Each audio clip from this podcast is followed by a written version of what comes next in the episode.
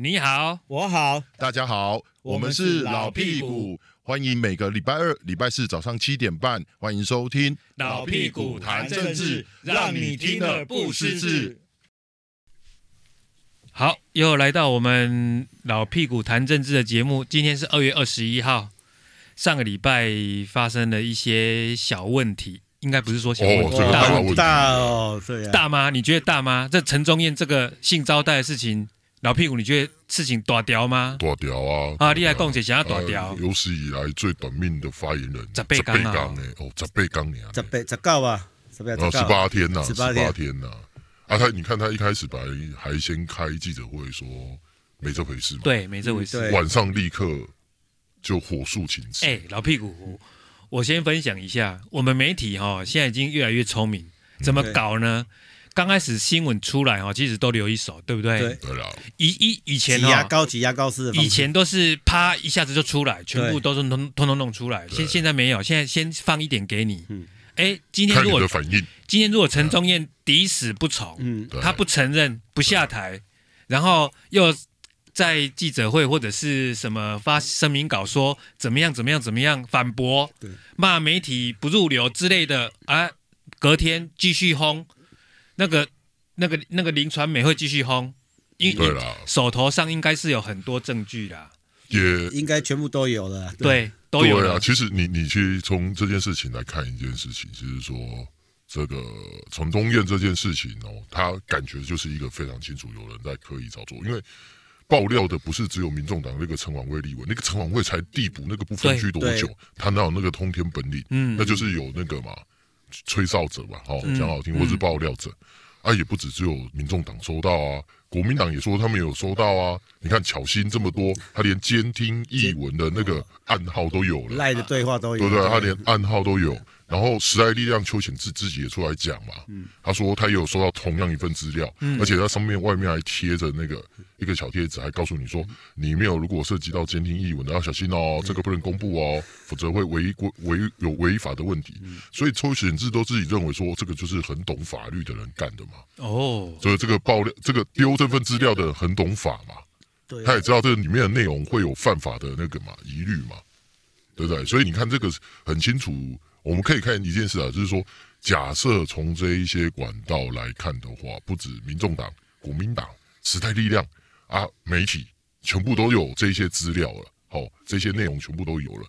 那我觉得陈宗彦立刻辞职本来就是对，所以你看赖清德隔天是不是讲了一句“诚实为上策”，诚实诚实为上策上策，对啊，这政治学的不不二法门嘛，嗯、对不对？对啊，我个人觉得，从陈宗彦自己也没料到，就是会突然来这一招啦。那那我觉得，以现在事态的发展的话，我刚刚已经强强调，我觉得这个爆料者的为什么要在这个时间时时间点出手，是一个很值得探讨的。你觉得呢？不，我觉得很好奇一件事情，有什么人可以把资料保留十几年再拿出来，而且在这个妈对，在这个时刻点拿拿出来，就很奇怪呀、啊，对。保留十一年呢，十几年的情况之下，我们先来探讨，就是说这个资料，这些资料是一般民众接触得到吗？接不接接不到啊？那一定是，而且这个案子他有没有经过法院的审理？有啊，没有，没有，没有，他没有经过法院审理，他是台湾地检署直接做出不起诉处处分，他直接签结掉，哎，所以这代表什么？这个案子根本就没有移送到外面的问题嘛？对，没有、啊、那那只有一件事嘛，谁接触过？第一个当初涉案的人嘛？对。再来就是办案的检察官嘛，嗯，然后再第三个辩护的人嘛，是，对不对？参与辩护的律师嘛，师就这几点啊，这很容易查的啊。就是有当初有去去去侦办这个案件的哈，检警，好，嗯，去去去涉入这个案子的检警，然后再侦办案子的检察官，再来就是辩护律师嘛。嗯、那你看哦，人家就在讲说，你看最近法界就在议论纷纷一件事，就是说。这个当初那个高检署那一个现在检察官那个林仲斌，对，嗯，对，那个林姓检察官林仲斌嘛，哈，他的案子他被被人家讲说他违法监听嘛，对，当初他就是请人家假扮成槟榔摊小贩进去监听，嗯，然后意外录到他原本不是要办这个案，嗯，然后呃原本是要办什么警察跟那个酒店业者的勾结什么这个案子，就意外听到他台南地检署其他的这个同事，哦。好几位同事有在酒店里面，然后听到这个东西，然后但是问题是他的手段是违法监听，而且你要记得那个时候是二零一四年，嗯，二零一四年那时候是什么年？那时候是不是马英九跟王金平那时候嗯斗的正凶？那时候司法是不是每个人都在讲违法监听？是，对不对？就是说违法监听听来的证据不是证据，对，不是证据。所以我个人觉得说，他有可能有一些情势，果然，哎，也有一些呃，可能有一些线索，但是是不是已经走到他可以成案这件事情，是一个你看，台台湾地检署最后做出不起诉处分的一件事。要么他就是没有搬下去，要么他就知道他这个监听来的内容，或者是去查的这个内容里面是有涉及到违法的问题。他本身办案的人可能就站站不呃无法站住脚步，所以他就只好那个嘛，不起诉处分也有可能嘛，对不对？老屁股，那是因为你懂得这个，呃，对不对？减掉一些的办案方式，可是，在一般民众或是对反对党来讲，或非律政来讲，他觉得说，哎，这个是司法介入。为什么到他这边就不办了？这个为什么不办？所以你看最近这几天不是非那个菲律阵营不是在在讲吗？哎，这个是司法司法有问题呀、啊，对不对？就说民进党对不对的水很深啊。这个司法有问题没有？但是二零一四的时候那是马英九跟那个马英九时代啊，嗯、民进党哪有那个能耐去叫马英九不要办这个案？我觉得如果当时的状况减掉是可以继续办的、啊，马英九是到二零一六才交棒的啊。不过是这样子，就是说。各个县市的那个地检署哦，嗯、其实是看对，是看那个首长会有一些县市政府县市长对的那个比较多，未来性有时候反而是跟中央其实没有那么关联性比较高。跟以前那个曾经的苗栗县县长刘正宏，哎，那跟那个地方的检察官不不办，办案，他的案子呢？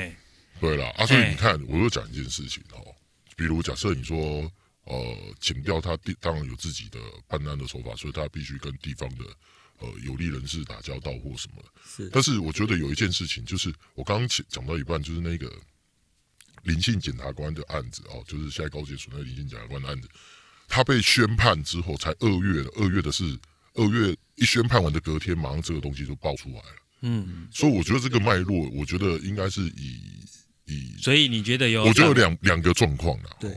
第一个就是司法内斗本来就有了，就是这个检察官本来就跟他的司法同仁们本来就彼此在那个嘛，不同因为互告嘛，那个都已经走到互告了，那就已经是司法内斗，这没有问题嘛。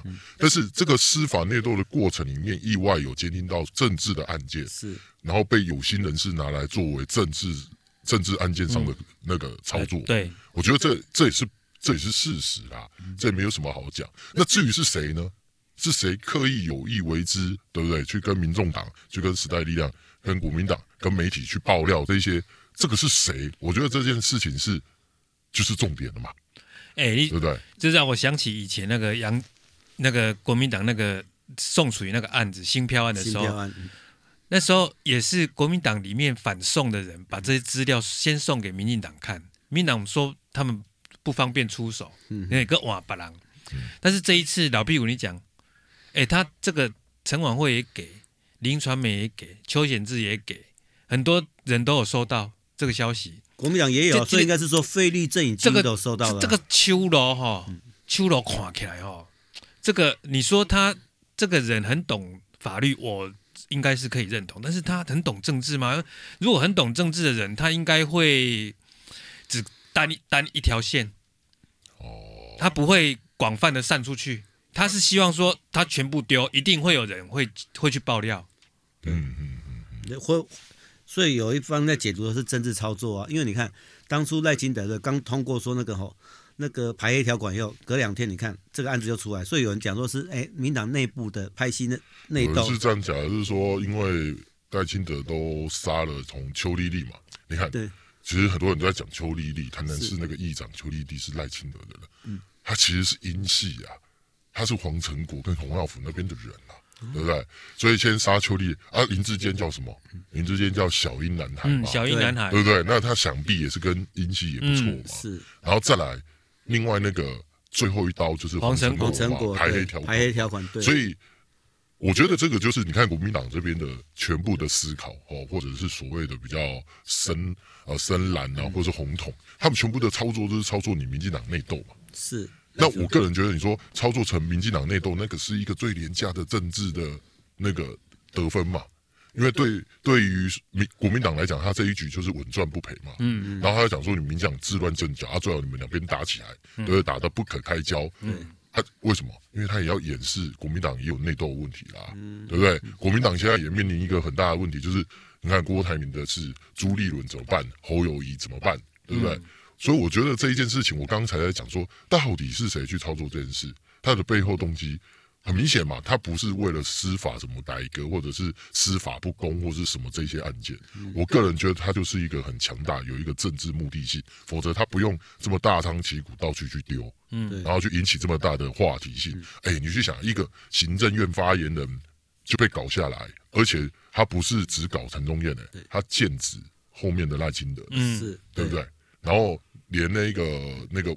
王姓业者嘛，哈，王小伟都被挖出来，跟民进党有关，什么民进党的什么全国党代表，什么一大堆的。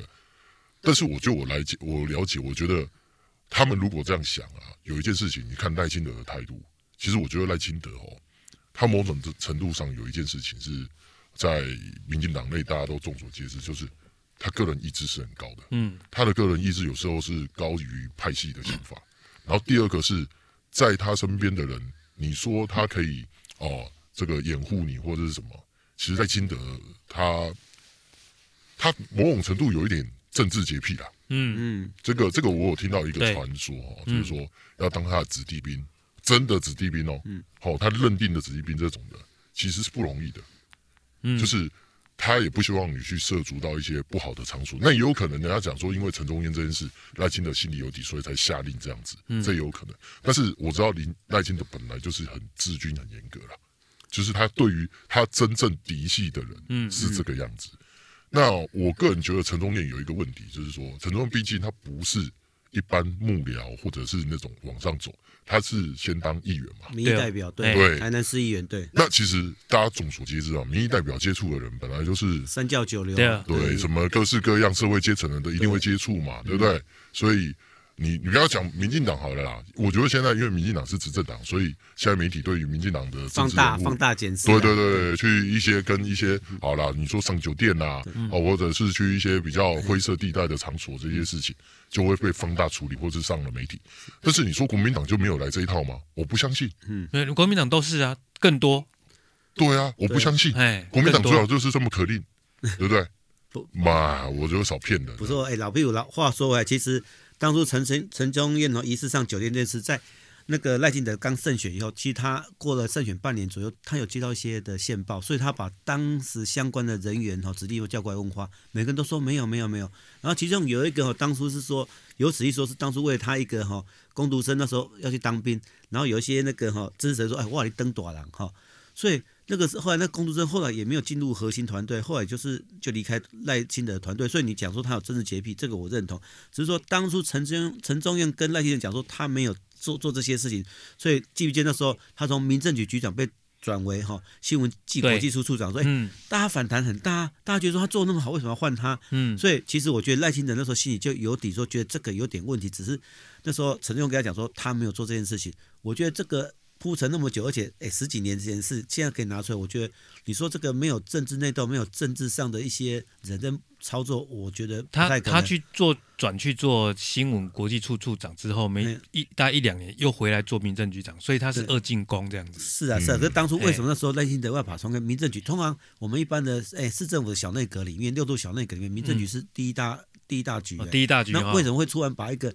尤其很多的民政局局长，一般大家会任用什么？那民意代表出身的，靠靠保，对对对对对，就这种安内嘛哈。那所以说，为什么当初赖清德要把陈宗彦从民政局局长拉下来去当新闻暨国际处处长的时候，其实他可能就有一些耳闻，只是说陈宗彦那时候跟赖清德讲说他没有这些相关的问题，所以赖清德选择相信。但我我相信说。以赖清德的心里一定打个问号啊，所以今天爆发这这件事出来，所以赖清德才说诚实是最上。没有你自己看陈宗彦的态度就很清楚了嘛，嗯就是赖清德是什么样个性的人，他心里也明白嘛，不然他怎么会在五个小时内马上就改口，而且立刻处理掉？对，其实从这些陈宗彦下台，他没有在那边死赖着不走情况之下，我觉得某种程度这件事情是稍微就是比较往。好，大家就讨论到后续的一些法律的问题或是什么相关的。对。但是你看，呃，对于赖清德来讲，我觉得在这件事情他当然有伤嘛，毕竟陈忠彦是他嫡系子弟兵的这个、嗯、这个这个印象是直接的嘛。那我们要来想说谁得利嘛，对不对？这个是谁得利的问题嘛？所以我，我因为这我觉得我这样看哈，就是这个屌屁股，你刚刚讲的这个整件事情，其实就是背后目标要给赖清德一个喝垮下马威。这个我觉得我百分之百认同。对，当然是啊。你你陈宗彦当内政部次长，又去兼中央疫情流行指挥中心的副指挥官，我当呢，嗯嗯，都没有人报他。对，那为什么才做了十八个十八天就报他？而且是我觉得，所以大会很质疑嘛。你看黄成排列条款刚过以后，哎，就出事了。所以当大会联想到说是，所以这件事情绝对是有斗争性的，这没有问题。嗯，那是至于是不是到英系要去斗赖清德这个程度，嗯，现在还不是那么明确。那有人说啊，就就英系嘛，就英系就黄成果他们在斗他嘛，哎、啊，但是我认为，我认为一个你个你陈你陈宗彦你这几年六都的这个民政局的局长，对，哎哎，胜作大呢，你应该洁身自爱一点，对吧？是的，是啊，所以所有的事情的源头就是你接受性招待嘛，或者是跟你去招妓嘛，呃，不是，我我我觉得应该是这样讲。你刚刚讲的，他就是身为政务官，然后不知检讨了，嗯、否则你就不要接嘛。对啊，如果你是民意代表，如果你是还是民意代表，嗯，你去了这些场所或者怎么样。其实我坦白讲，可能百姓对于这件事的观感就就啊，反正你你就是一个民意代表，所以三教九流都要去接触啊。那个，但是毕竟你现在是政务官，对啊，政务官本来就要求比较高，对呀，对啊，我觉得这个是陈忠彦自己要去检讨的地方啊。现在如果人家再继续查说他十二零一四三一四那时候他跟业者的关系是什么，他有没有包庇业者？嗯，哦，这两个哦出来的哦，短几个撸掉掉啊，是，因为这个就是。就缓缓了呢。其其实叶某，其实这件事情其实也扫到黄伟哲啊，也扫到黄伟哲啊。因为你看当初还没爆发之前哈，这个王姓业者哈，哎，他现在是做公益为主，做公益为主嘛哈。那他那天办一个，哎，台湾办一个什么普济灯会，说哎，王伟哲跟王姓业者哈都还一起同台啊。结果听说这件事爆发以后，台南市政府迅速把相关新闻都下架。嗯，我觉得这个东西哦，其实我觉得个人觉得这个黄伟哲在做这件事情上做的很不 OK。其实就欲盖弥彰，对，欲盖弥彰，你可以跟外界讲说啊，因为我是市长，所以很多活动不管谁来我都很欢迎，所以我也不知道他的背景嘛。嗯，你把他下架欲盖弥彰，难道你跟他不熟吗？他这样说我我来的邀请很多来宾来，我不是每个都很熟，我只是应邀参加或者什么配合的活动。其实对于黄伟哲危机处理，我觉得非常的糟糕。我觉得他应该很明确讲说，哎，这个活动我们是配合单位或是应邀参加，那做公益嘛，大家一起响应，那不需要欲盖弥彰把他拉下，所以更会加深说，哎。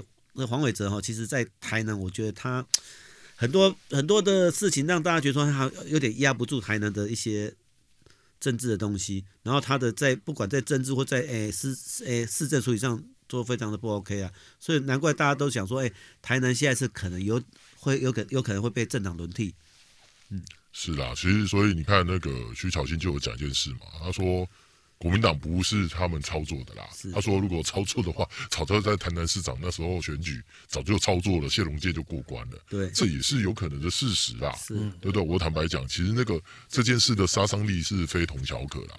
不过我觉得好事是这样的，就是说，呃，这个当事者立刻立刻就辞掉。啊，下台负责，那他就是负起一个政治责任了嘛。对，我觉得现在民众的看法是这样，民众一定对民进党的原本呃认为说这个新的内阁已经改组之后，然后一个新的气象，然后想说哦，民进党开始要从谷底要爬升，那现在又遇到这件事情，的确大家外界都在观察一件事情，是说。这个会不会对赖清德造成很大的伤害？对民进党是不是二零二四有影很大的影响？那事实上，你其实去看一件事，其实赖清德遇到问题不只是这个啦。我老实讲，赖清德遇到问题很多，因为你看最近这个就有一个调查机构就在讲说，赖清德的负面声量在网络上的负面声量很奇怪哦。对，他竟然是负面声量高于正面的，就算他做的这些事，并没有得到很多网络的掌声，原因是为什么？因为他们分析了，青蓝的粉砖或者青蓝的一些好，我说的网军头在攻击赖清德，这个很正常嘛。对，是。结果他说很多亲绿的侧翼，嗯，也都在攻击赖清德，嗯，他说那个比例几乎两个是差不多的，所以这就是赖清德现在遇到最大的困境嘛。到底民进党的内是谁在扯他后腿？嗯，然后第二个赖清德你本身到底有多少的好？你个人没有问题，但是你下面有多少人搞事被人家掌握在手里？嗯，人家就是好，你讲的所谓内斗，人家随时就准备给你爆料嘛。是这个东西，我觉得赖清德如果未来要当。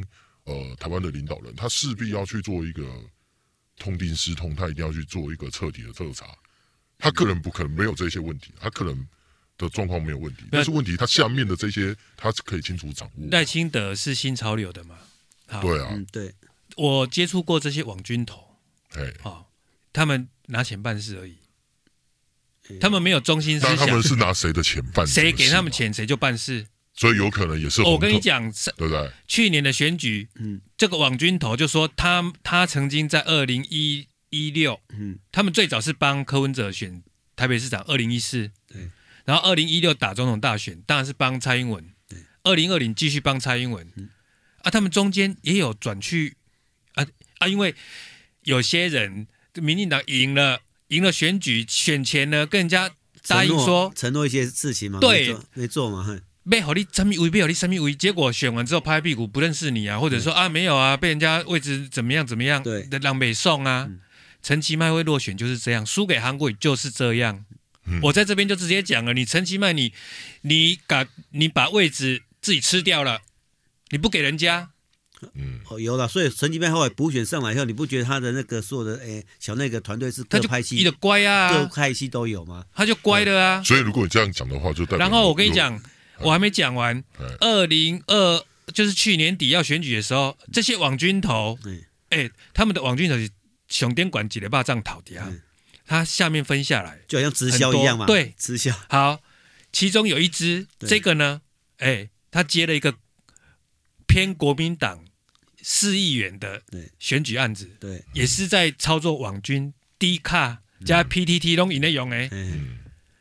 他们是拿钱拿钱办事，为了攻新潮流跟赖清德，你们不要一天到晚讲说，哎，谁谁侧翼攻击你，你有办法你就把这些拿钱去把他们买回来，这样就好了嘛，就这么简单呐、啊。不行啦，我不赞成你说什么拿钱，我觉得是说这种生意人人都有做啦。那我觉得就是呃，要处置这个方法，要啊要怎么处置这件事情，我觉得还是你要做比较正向的事情啦。你说你那拿钱办事，大家都用这个，哎、欸，那我跟你出价码就好了。你以为竞竞标吗？你出一百，我出一百二，所以你出一百五，我出两百。其实我对老毕或者叶某，我觉得其实都不用担心。为什么知道？我比较乐观一点。如果今天民进党已经确定提名赖清德当总统候选的时候，我觉得相对这些所谓网军都会归队。为什么？因为这时候清朝就会去处理哦，所以你不用担心。第二点，我会觉得说。现在，与其现在出很多小 trouble，让觉得赖清德有受伤，总比在大选的时候去出。所以我觉得有点像出荨麻疹的味道。说民进党一些狗屁叨叨的事，最好是现在都爆开。对，有时候也是这样讲。好，就爆开最好。为什么？你现在都爆开以后就可以处理嘛？所以你不觉得这一次陈宗彦的事情是在没有什么大案子的时候，没有什么风波的时候，突然就蹦出来？那某种程度是也给赖清德示警嘛？那。这我觉得对赖清德或他团队来讲是个好事，为什么？哎，这时候给事情说，哎，我做这些事情是有时候，因为赖清德常常被人家诟病什么？政绩值比很高，没有错。问题是，他永远只有棒子，没有萝卜。好，其实就像我们回到说以前，我我赞同那个李李已故的李前总统一句话，就水清则无鱼。嗯，有时候你还是有点哎灰色地带，让一些你下面的人可以去做一些。好调调配，那没有，我个人觉得我是是没有错，但问题是你永远只有棒子的话，你永远会被反弹嘛。所以我觉得棒子萝卜，你要适度给一些萝卜，就是说，其实有时候我觉得就像改革一样，改革你去改革方向是对，但是改革过程中你只要让手段比较和缓一点，没有不是只有一条路嘛。今天塞车嘛，你不能只骂说某个单位没处理好嘛，你要研究一下是为什么会塞车嘛，去把它疏解掉嘛，不是只指责一个单位。没有，但是我稍微有点跟你看法不同，是因为说。如果假设做坏事的人就拿着这些东西来跟你要东西讨价还价，比如我这样讲，不管哪个派系啊都一样啊，或者是哪一个政治团体，或者是哪一个网军头，或者是哪一个司法的派类都一样，他就是说哦，我手上有你的东西，所以我我就跟你谈条件，然后我们就来利益交换。如果这样的话，台湾的政治还有救吗？老屁股，我觉得不是，啊、我刚才的意思说不是去谈利益交换，我说该有东西还是做。那最少说，哎，你定于一尊以后，有些东西该处理还是要处理嘛。就比如说，你知道你自己有哪些问题，赶快去处理掉嘛。不用等到人家来报嘛，那有些该断就断嘛，就像在这陈宗彦的事情一样嘛。哎，赖清德说诚实是最最上策嘛，所以陈宗彦有自知之明，所以相信这件事情出来以后，赖清德跟他团队都很清楚嘛。因为其实不要讲说陈宗彦，现在大家不是报说，哎，比如说潘孟安为什么不入阁？其实也有很多坊间很多的传闻嘛，比如说他是学伦问题嘛，对不对？因为现在赖清德宣述的几件事就是学轮嘛，对不对？然后再就是排黑嘛，那这两个刚好。所以潘孟安不入阁，大家觉得潘孟安很清很聪明嘛，因为大家去看他学历嘛，好，所以说我觉得有些事情，这个这时候发生，诶，总比哈总统大选时候发生还比较。我我一直讲到说，可能是很多人不管是谁，可能在跟赖清德示警说你要这样做好没关系，那你只有棒子可能不太好，是不是要萝卜，或者说你做的方式是不是可以和缓一点？怎么样可以用和缓方式可以达到目的？不是只有一条路，就是就像我强调嘛，很多事情。就像塞车一样，你不能怪说，哎，为什么会塞车？是不是警察没做好？什么没做？其实可能有很多种原因嘛。所以我觉得这个东西对赖金德、对民党来讲都没有不好。其，其实我坦白讲，你说，呃，现在的一个问题就是说，这个社会期待对于民进党，他有给你多少的时间跟耐心？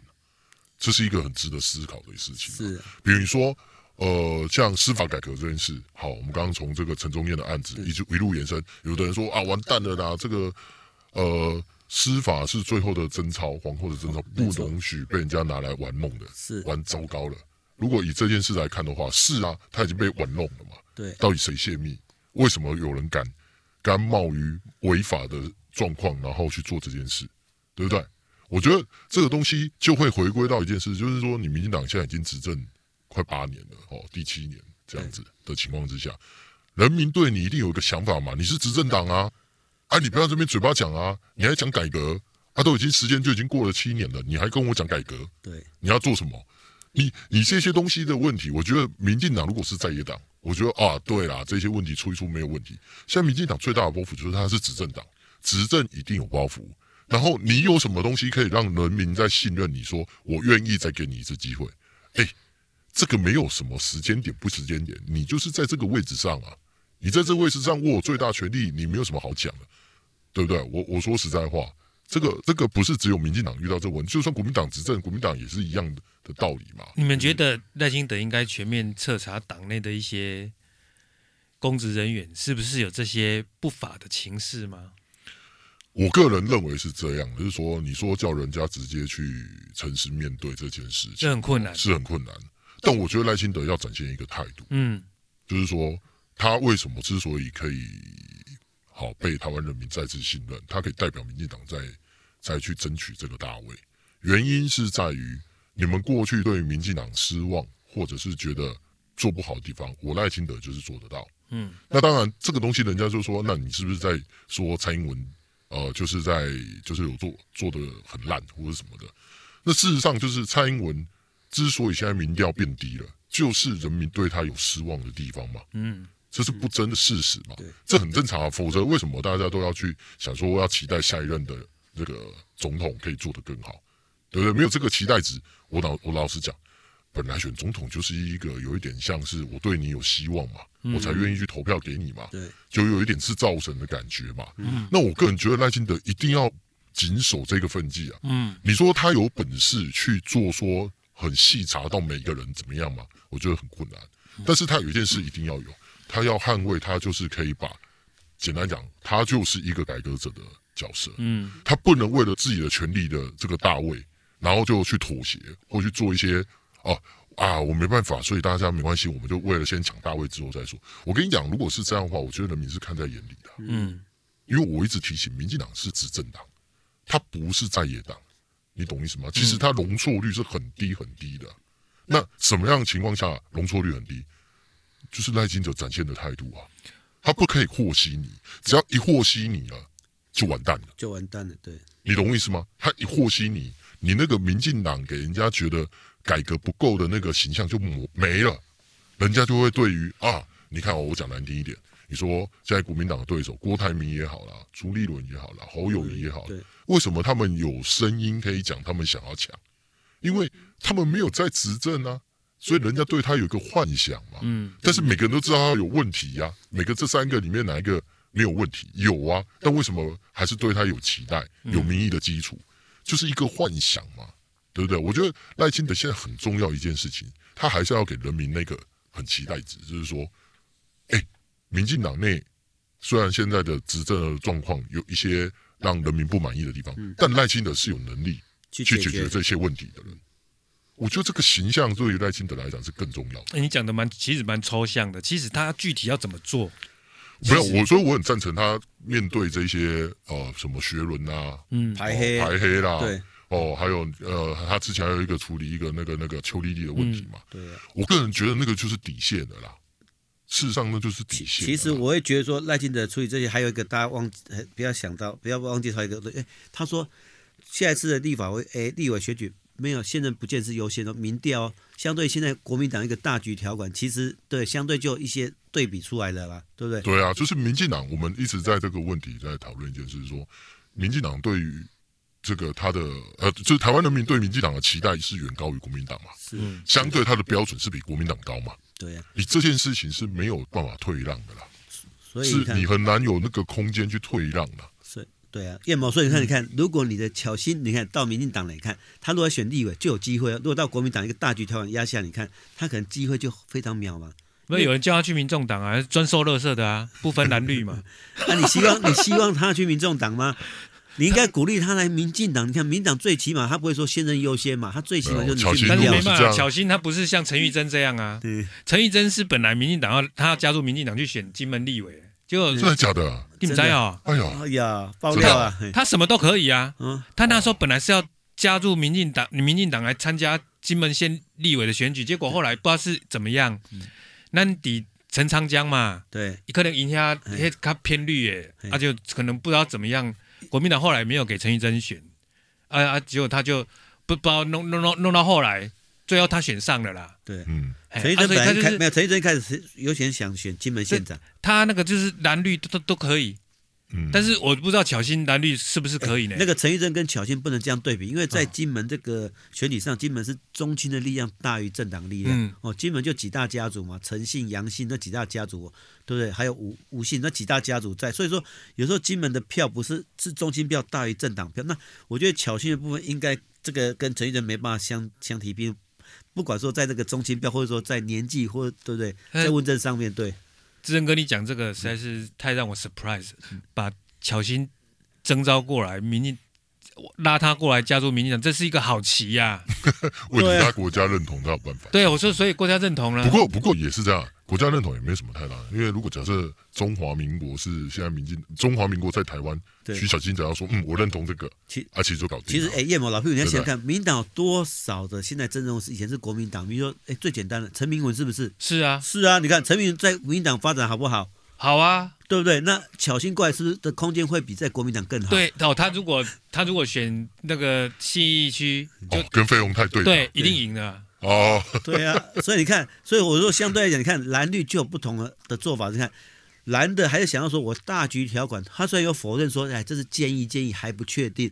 但你看相对起来，赖清德已经宣示说现任没有，我觉得巧心顶多就是我用无党籍，让你们民进党礼让我，嗯，就跟那个之前李庆元选那个文山区一样，之前台北市长柯文哲第一任选的一样，对不对？要用这种方式，你要他，你要巧心加入民进党，可能真的很难，因为他那个。背景或者是他的想法立场，都差很多。哦，你觉得他的背景跟想法立场差多多？有有大概解释、嗯？可能他有压力，可能他会有压力。对，压力我私底下再去问他。好了，我们今天节目很精彩，呃，就先到这边告一个段落。谢谢大家的收听，我们下次再提供更好的内幕给大家。再见，拜拜。